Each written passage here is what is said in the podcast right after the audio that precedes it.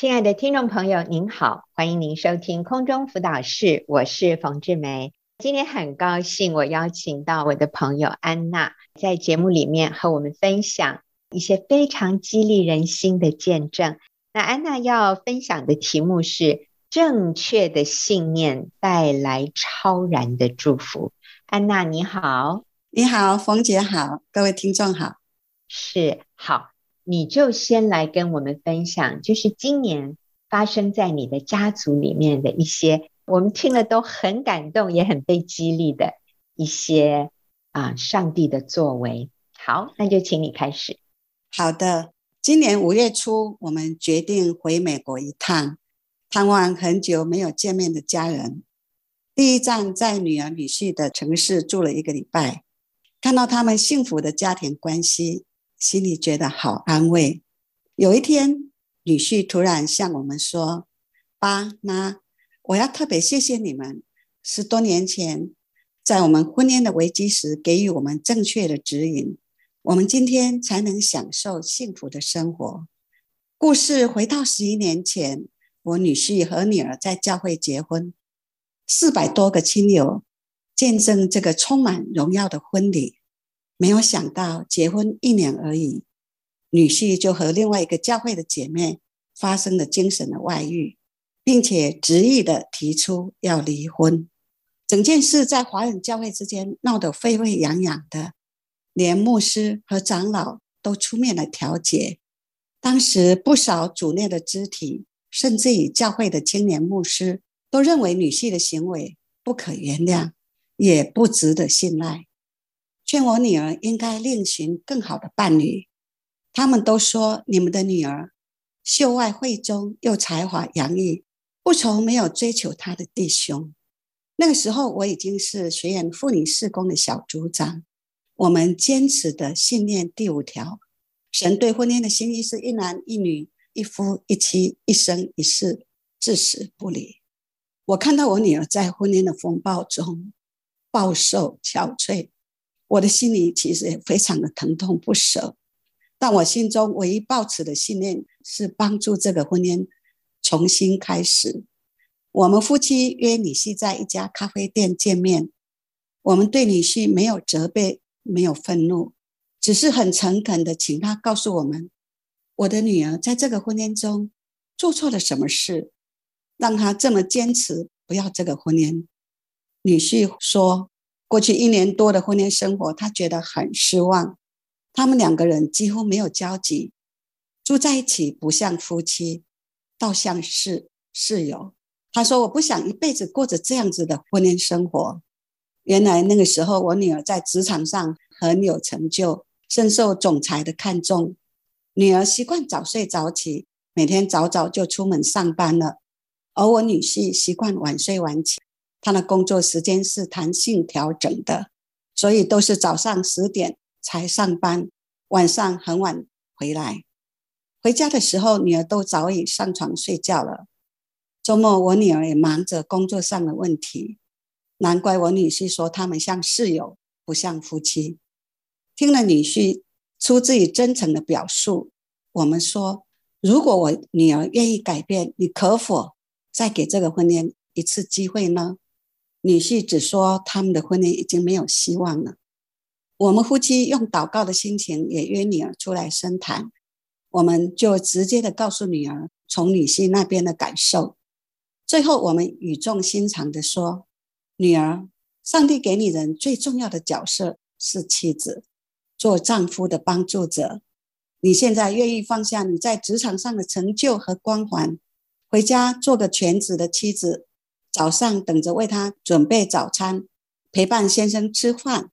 晚上他回家的时候，看得到妻子的欢迎，来重建你的婚姻吗？感谢神，我女儿竟然毫不犹豫地说她愿意。于是我们夫妻就鼓励他们一起参加一个五天的恩爱婚姻营会。他们在那个营会中有很多敞开深入的沟通，同时我们也赞成他们离开原来的教会。换另外一个教会疗伤，重新开始。我私下告诉女儿，女婿好需要妻子的仰慕和赞赏。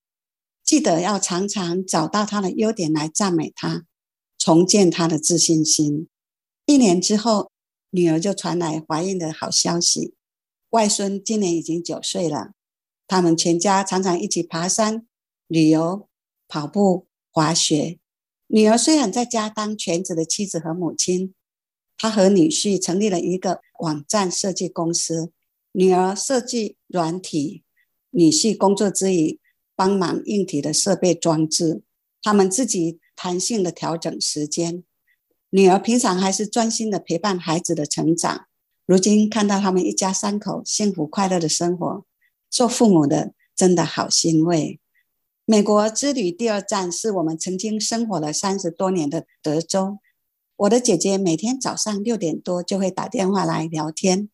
有一天，姐姐突然感性的说：“妹，我很感谢你过去数十年，在我痛苦的婚姻中，常常耐心的听我诉苦抱怨。”而且每次都坚持说不要离婚。有时候我觉得很生气，你用圣经的真理劝导我不要离婚。我心中想着，你自己嫁给一个那么体贴又真爱你的老公，怎么能够了解我在这个水深火热的婚姻中的挣扎呢？姐姐二十岁就结婚了，我姐夫是独子，从小养尊处优，脾气暴躁易怒。姐夫的家。开店做生意，姐姐每天十二小时在家守着店面的工作，还要服侍公婆和大姑小姑们，身心备受煎熬。姐夫在外面吃喝玩乐，晚上回家睡觉，他不能忍受孩子一点的哭声，动辄破口大骂。姐姐在这个婚姻中非常的痛苦。然而，压倒骆驼的最后一根稻草是姐姐发现姐夫有外遇。姐姐垮了，她心神恍惚，她极力的想要逃出这个婚姻的枷锁。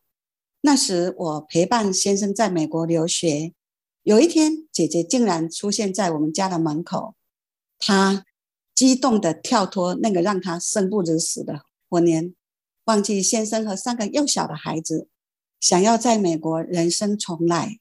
可是那个时候我已经是个重生的基督徒，我了解婚姻是个盟约。离婚绝对不应该是姐姐的选择。我极力的劝姐姐和姐夫岳阳电话沟通，最后我姐姐提出唯一不离婚的条件，是我姐夫同意他们自己的小家庭来美国投资移民，离开那个令他窒息的环境。我姐夫同意来美国投资移民。开始的时候，姐夫不适应美国的生活，他经常会回台湾父母的家住几个月。美国的生活对我姐姐来说却如鱼得水，就这样，他们夫妻多年的聚聚合合。后来我姐姐也信主上教会，但是好几次还是传来姐夫在台湾交女朋友的消息。好强的姐姐好想离婚，每一次她向我诉苦的时候，我仍然告诉她，上帝设立婚姻的原则是一生一世，至死不离的。有一次，姐姐和姐夫大吵一架。姐姐坚持要离家出走，我拦阻不了，只能为她在神面前迫切的祷告。那天外面下着大雨，姐姐开车出门不久，车轮竟然陷入泥沼中，无法动弹。那一次我姐姐离家出走没有成功，而我也再一次经历上帝奇妙的作为。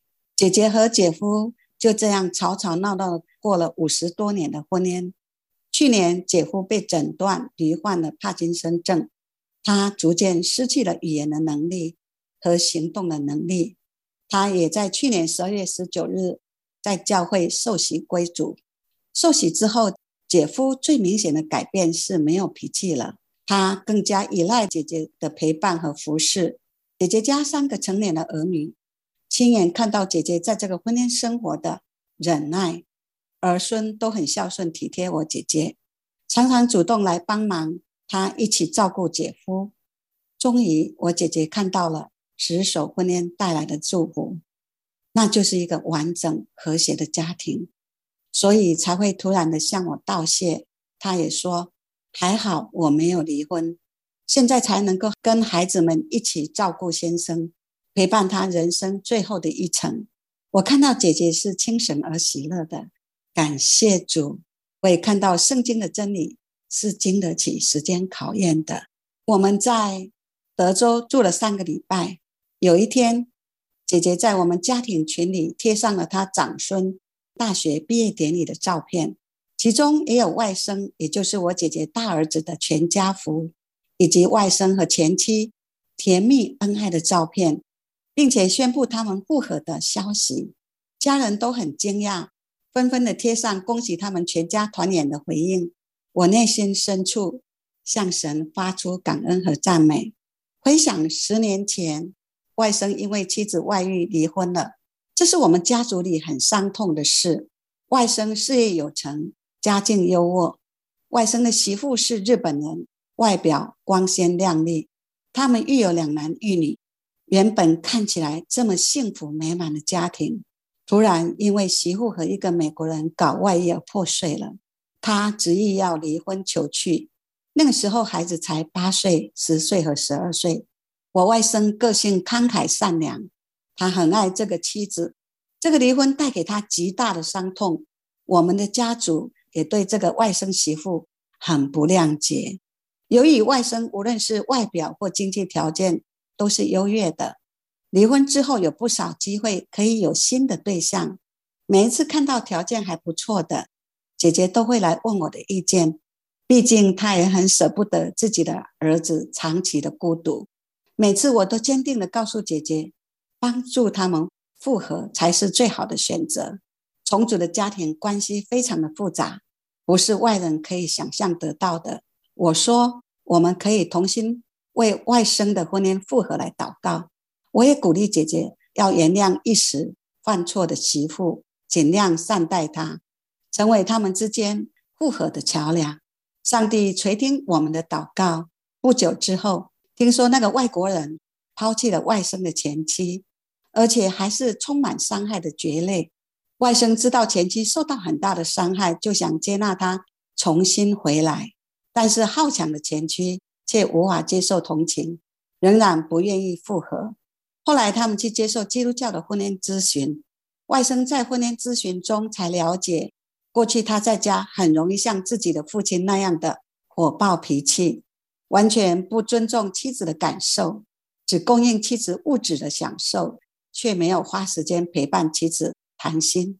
妻子有外遇，他也有责任。在十年的失婚岁月中，他花大量的时间陪伴孩子的成长，而且尽可能的。鼓励他的前妻参与孩子们的活动，这点点滴滴的改变，最后就软化了前妻的心。终于，他们选择在大儿子毕业典礼当天宣布他们复合的大好消息。这个婚姻的修复，自始至终，我除了提醒姐姐要鼓励外甥去努力恢复婚姻之外，就只是为他们祷告而已，完全是上帝亲自的动工。圣经说：“为义受逼迫的人有福了，因为天国是他们的。”又说：“你们若因行善受苦，能忍耐，这在神看是可喜爱的。”我看到持守婚姻真理的人，虽然短暂的受苦，后来却经历神极大的平安和喜乐。我女儿如今在家当全职的妻子和母亲，不必为了兼顾工作和家庭。过着蜡烛两头烧的生活，上帝也没有埋没他的才华，他以家庭为优先，赢回了丈夫的心，也赢回了他一生的幸福。姐姐的晚年，除了照顾姐夫之外，在后院种菜和果树，重拾童年喜爱的田园生活。每天清晨在金黄的晨曦中向神感恩，后院成为他和上帝之间对话的圣地，偶尔看到外甥满足的拥抱回头的前妻，还有他们喜乐平安的全家福照片，我的内心真的很感动。感谢神在我们的家族中成就了大事，也更让我确信，按着神的旨意，坚定的持守婚姻，我们必要经历神超然的祝福，直到子子孙孙，世世代代。嗯，好感人哦！谢谢安娜，一口气哈就跟我们分享过去这一年在他的家族里面发生的三个，我觉得听起来真的像神机一般的故事。好，我们休息一会儿啊，等一下回来我要访问安娜一些问题。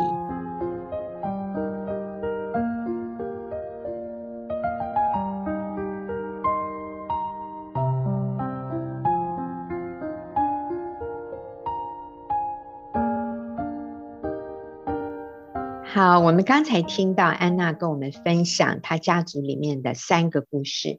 那第一个部分讲到她女儿和女婿在十一年前，当时刚刚结婚，然后就爆出女婿有精神外遇，就是已经浮上台面了。然后身边的人给安娜和安娜的先生的建议，其实听起来也很有道理。就是你女儿还年轻，才刚结婚就发生这种事，这个女婿的行为不值得原谅。趁你女儿还年轻，赶快离一离，将来你女儿还可以有一个新的开始，能够找到真正疼爱她、会对她忠诚的男人。所以这个女婿才结婚一年就出了这样的情况，算了算了，不要吧。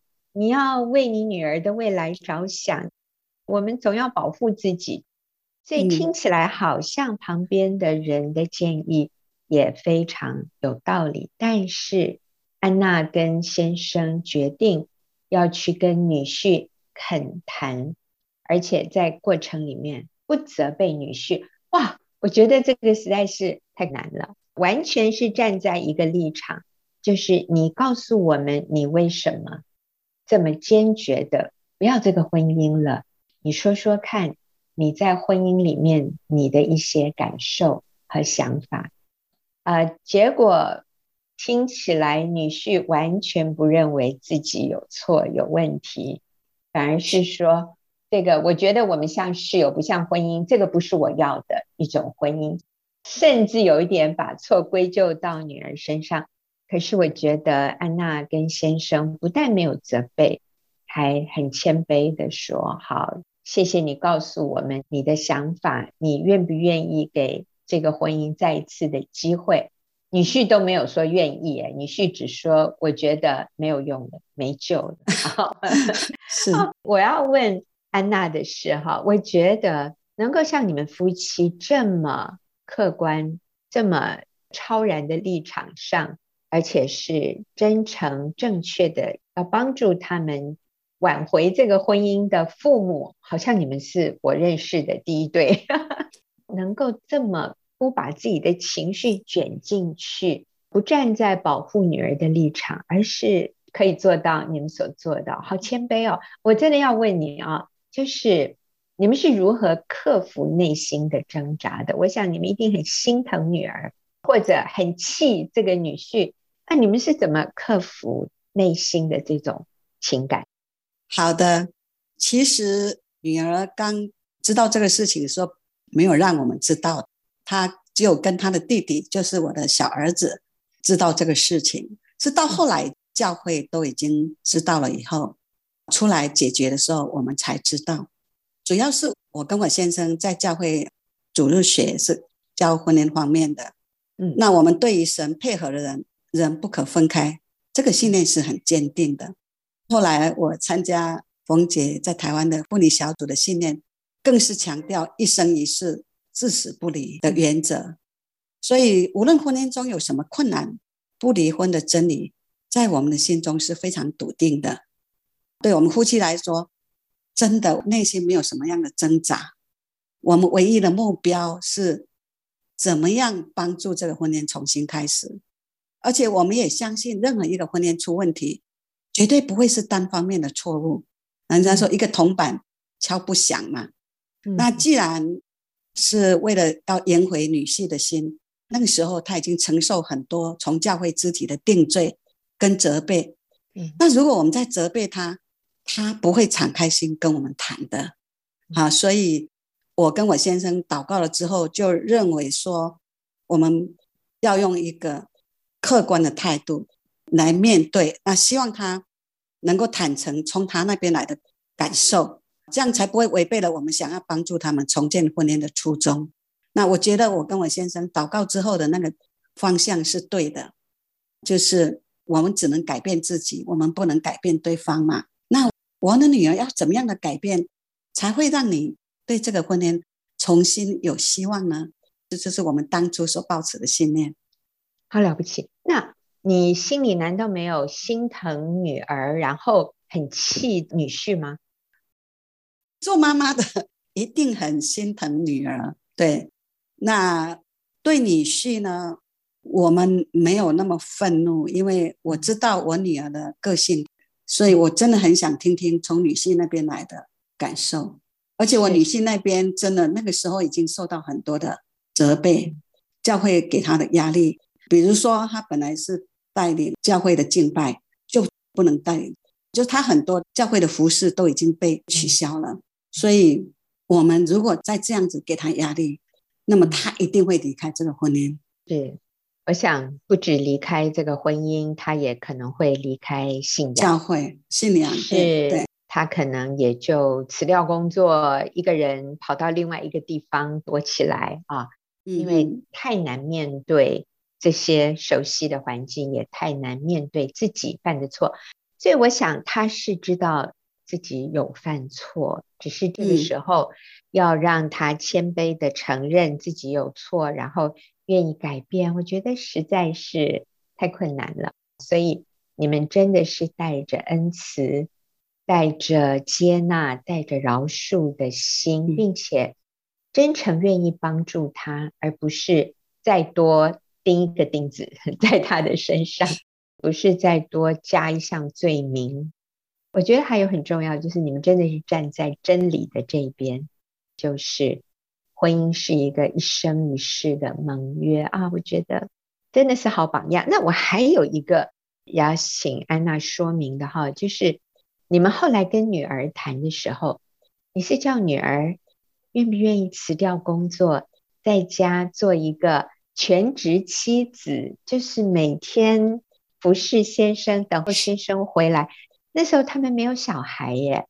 很多人听到这样的建议，会觉得这个太可惜了，这个太冒险了。而且女儿，你说非常得到她上司的器重，她真的做得非常好，又年轻，这个时候要她放弃。前景看好的工作，那如果最后真的他被先生抛弃了，他真的就牺牲太大了，损失惨重哦，这不是太冒险了吗？你们怎么会愿意这样建议女儿？我想这个就是优先顺序和孰重孰轻的考量，因为婚姻是一辈子的事情，工作就是人生的一小部分嘛，随时都可收可放。我相信我女儿她的能力跟她的才干，其实她要找工作真的不难。说真的，我女儿结婚的时候，我就希望她暂时不要工作，因为婚姻的第一年就是很需要多了解磨合的。然后还有，我也希望她有好的身体，怀孕啊，生孩子，做一个全职的妈妈。我自己就是全职的妈妈，所以我觉得就是。一个妻子能够做全职的妻子跟妈妈，在孩子小的时候是非常重要的。而且我也看到，在教会真的好多年轻的姐妹，她们要兼顾家庭跟工作的压力，真的是非常的辛苦。嗯，而且我一直认为陪伴孩子成长的日子其实很短。嗯，那么在过程中跟孩子有一个很亲密的关系，这种关系是稍纵即逝的。我们有很多姐妹，她们年轻的时候。就是让孩子在父母啊，或者话育婴室，他们都很懊悔，因为那种关系的断层是没有办法再重建的。但是我女儿并没有接受 我一开始结婚就不要工作啊，所以在这个时候，我赶快按这个机会，就是告诉我女儿哥，你看你能够辞职在家里，这是非常好的。我希望她也能够尽量在孩子年轻的时候，最有影响力的时候，花时间培养。教导孩子正确的价值观跟人生观，嗯，那奠定他们人格的基础，我觉得将来会少很多冲突跟纠结。我自己跟我的孩子现在成长的孩子，因为我们过去都花很多时间跟他们建立关系，所以即使他们现在不在身边，可是我觉得我们那个关系还是很亲密耶。嗯，每个礼拜，英国的儿子还有美国的女儿都会打电话来，因为现在视讯很方便，所以就没有感觉到好像我们有太多的那个距离。而且我真的相信女儿恩赐不会被埋没。孩子将来长大了，还是可以在职场上发挥他的才干。其实我女儿上个礼拜也回来台湾探望我们，她就告诉我们说，她现在自己设计的那种 T 恤图案，嗯、哎，在网络上不到一年就卖出八千多件。哦，她说其实和全职的工作收入差不多，但是他还是可以在家里当全职的妻子跟母亲。嗯照样每天接送孩子上学，和孩子一起上中文课，对，随时都可以陪伴先生到处旅游。我想，这个就是我们选择上帝的道路，上帝就帮我们预备前面的道路。所以我很高兴听到我女儿这样跟我分享。是，所以我想，安娜跟先生，你们两夫妇，你们是看重一些价值，像婚姻和谐、家庭幸福。嗯然后，一个女人的优先次序是以家庭为优先，就是愿意按照上帝的这个法则来做决定。当你们这样做的时候，其实对你们的儿女是一个很重要的保护。哎，我们没有按照世界的标准说，哦，要去追求外在事业上的成功，或者是财富上面的收入，而我们是更看重。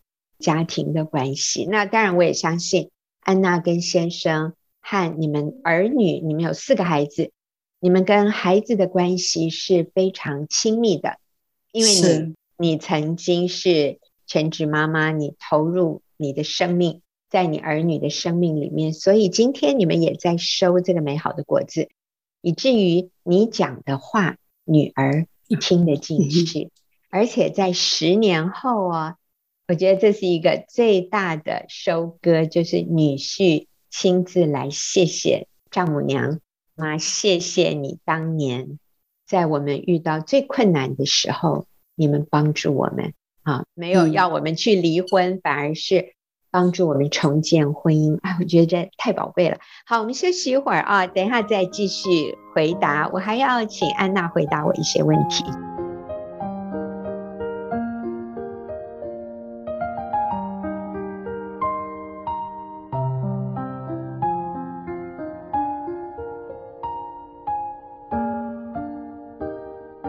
朋友，您现在所收听的是空中辅导室，我是冯志梅。今天我访问安娜姐妹，她跟我们提到她家族里面过去这一年所发生的奇妙的事哈。因为我们也接近圣诞节了，我们来听一些这么振奋人心的见证，真的非常的合适。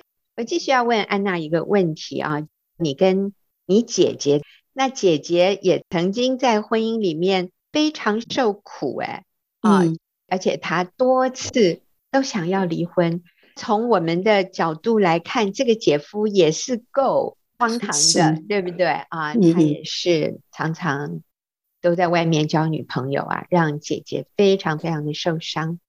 可是安娜，你这么多年，你就是不断的跟姐姐说，我们不要用离婚来解决问题。上帝对婚姻的心意就是一夫一妻，一生一世。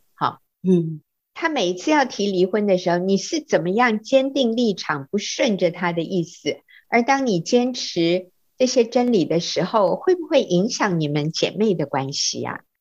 好的，其实我们如果越认识神的爱，就会越相信圣经中每一个真理都是对我们人生最高的利益了。那顺服的人就必蒙福。而圣经对婚恋的教导非常的简单清楚。婚姻就是一生一世，至死不离的。所以这样的信念帮助我每次在面对姐姐想离婚的时候，为了我姐姐人生最高的好处，我可以温柔坚定的告诉她不要离婚，没有动摇，是因为我知道那是对我姐姐最好的一个建议。我也相信你姐姐真的感受到你是爱她的，你不是高高在上论断他或者定罪他，他可以感受到你真的是因为爱他，所以苦口婆心哈，语重心长。是，是我还有另外一个问题，就是你会不会担心，如果你姐姐按照你的建议不离婚？她就会一直受苦，她就一直在吃亏，一直在挨打耶。这个会不会也让你有的时候好像很难坚持？嗯，因为其实我们在妇女小组真的看到离婚的远比人想象的还要不好。嗯，中国人说“覆巢之下没有完卵”，离婚不只是自己受苦，还会波及很多人一起受苦。比如说你的父母、嗯、你的儿女，我觉得人生中有两种苦，一种是为行善而受苦，嗯、那圣经说这种受苦是上帝喜悦的，嗯、因为为义受逼迫的人，天国是他们的。嗯、那么另外一种受苦，就是因为行恶受苦，就是偏行己意带来的苦。嗯，其实很多人以为离婚就海阔天空，我觉得其实离婚。带来生命中的杀伤力和后遗症，远比在婚姻中忍耐受苦还要沉重。嗯，我从自己的妈妈身上看到这种行善受苦的见证。我的妈妈也是这样子，她为了持守婚姻而受苦。可是我常常看到我妈妈经历上帝同在的那种平安跟喜乐。哦，以前如果你见过我妈妈，应该不会觉得她是一个被抛弃的女人。我妈妈。她的脸是充满了祥和、平安、喜乐的，所以我知道姐姐如果持守婚姻，也会经历这种祝福。我宁愿姐姐选择行善受苦，而不要为了行恶受苦。嗯，这是我当初从心里面的感受。这样是，所以我想就是对真理要非常的坚定哈，因为安娜也是我们。妇女小组的小组长啊，那在你所接触的这些姐妹当中，也有一些例子让你有很深刻的感受，是吗？嗯，我讲就是两个例子，其中一个现在也是我们妇女小组的小组长，她年轻的时候，因为先生是非常孝顺公婆，通常都是妻子不能忍受婆婆啦，所以就一直跟婆婆吵吵闹闹。这个先生后来就很生气，就搬出去了。他就说：“如果你不能接受我妈妈，我就跟你离婚。”还好，这个姐妹真的是一个非常谦卑、受教的姐妹。她参加我们小组之后呢，就不断的改变自己，接受她的婆婆，对她的婆婆很善意。最后呢，她先生就被她感动，就搬回来家里了。他们现在非常的幸福美满啊！那这个姐妹。也是在我们妇女小组一个非常棒的小组长啊。那同时间有另外一个姐妹也是同样的情况，也是因为先生很孝顺婆婆，她不能接受，她就说：“好，你不让婆婆搬出去，那我搬出去好了。”啊，这个姐妹就搬出去她的家。这样子经过十几年，不久之前听说她的先生可能疫情的关系就突然过世了。这个姐妹当时呢。有两个女儿，一个跟着爸爸，一个跟着妈妈。听说跟着爸爸的这个女儿，就对她的妈妈非常的苦读。这个姐妹她现在还要照顾她那个失忆的婆婆。我不知道这个姐妹怎么面对，就是没有先生的陪伴，自己照顾这个失忆的婆婆。那另外一边这个小组长，现在非常幸福美满的跟着先生照顾她的婆婆，而且先生也慢慢知道。不要住在一起，就安排她的婆婆住在附近，所以他们家现在很幸福、很美满。一开始姐妹一直想告诉她说要分离呀，要分离呀，就是 你越教导她，她越不愿意听你的。但是你愿意接纳你的婆婆的时候，哎，先生就慢慢懂那个真理。我不是不要妈妈，而是让我们的家有一个独立的空间。所以我看到这两个非常不同的。人选择不同的道路，带来不同的结果。是是，不过那个先生过世的姐妹，她后来还是愿意照顾婆婆，我觉得这个也很了不起了，对，这个也了不起的，真的也不容易了。好，我们休息一会儿啊，等下最后我还要再问安娜一个问题。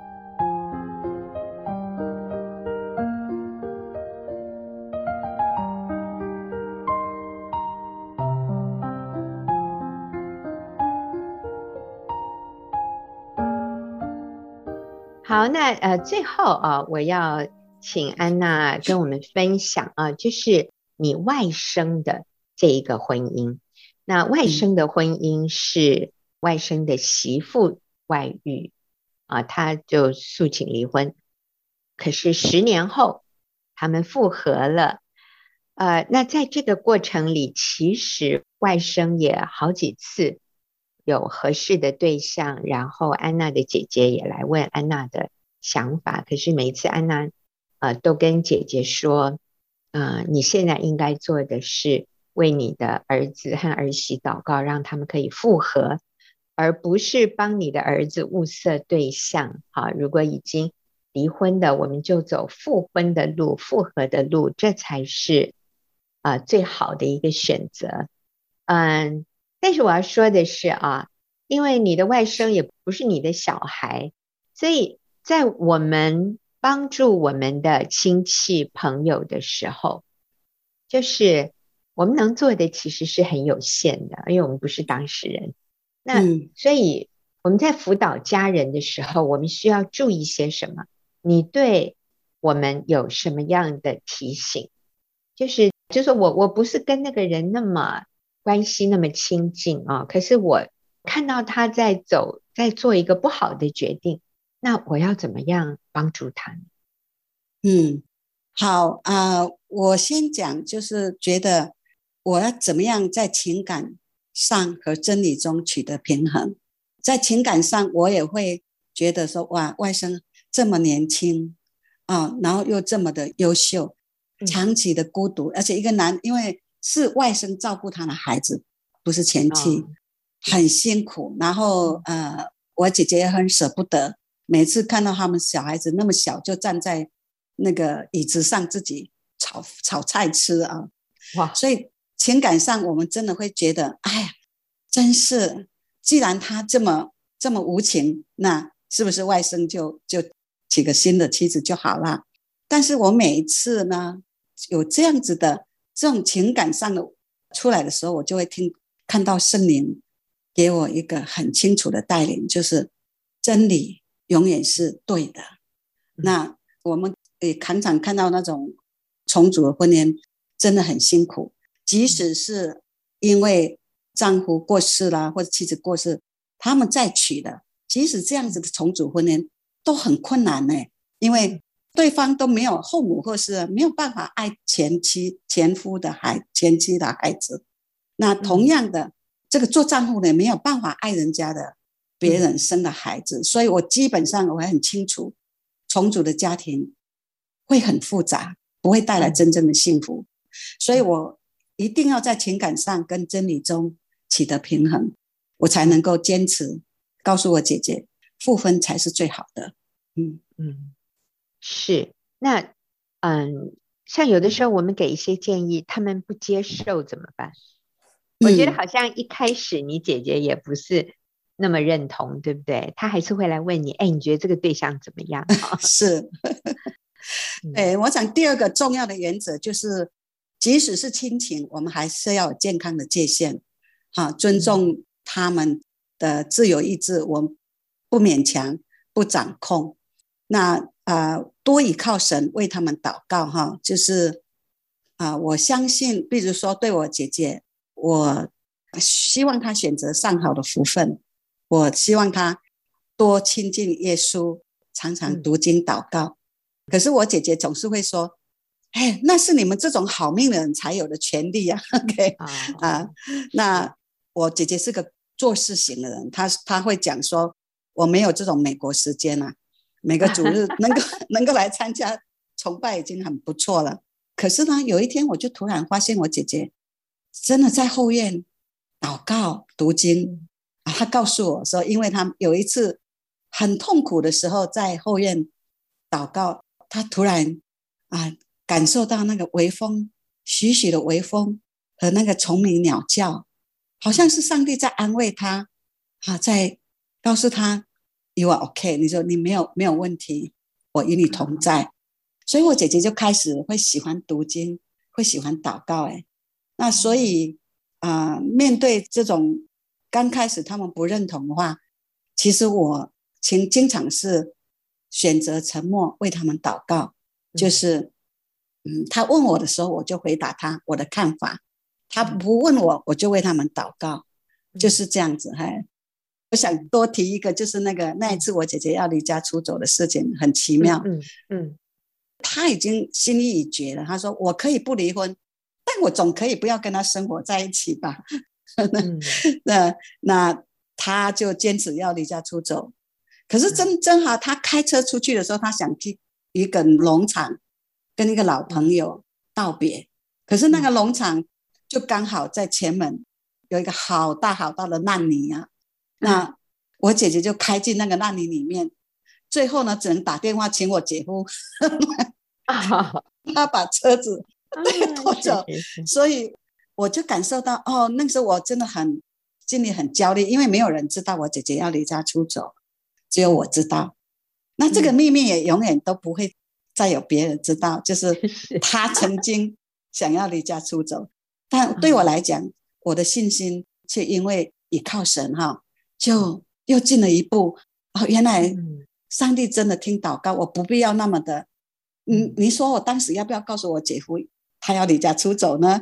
啊，可能还是会，嗯，不太好啊。就是我姐姐可能很生我的气，甚至于我姐夫就说啊，要走就走吧，哈、啊，这类似的。嗯、但是我选择就是默默的为他们祷告，看到神真的是听祷告，很奇妙，嗯、是，嗯，真好。所以你知道吗？我们在这个圣诞节的这个节期里面，我们听到我们的神是一个为我们征战的神，我们的神垂听祷告，嗯、而且我们走在真理中，我们就必定蒙福。虽然有的时候这个过程很长，像安娜的姐姐啊，你陪伴你姐姐有三十年之久，嗯，你的女儿女婿也是十一年。啊，然后那个外甥也是离婚十年以后，他们复合，那真的是，我真的要说，朋友，我们我们不要看短暂眼前的情况，嗯嗯、我们真的要相信，你知道我们的盼望在永恒，忍耐到底的必要得救，所以都不要放弃。是，也谢谢安娜今天给我们的分享，谢谢听众朋友的收听，圣诞快乐啊！我们就下个礼拜再会。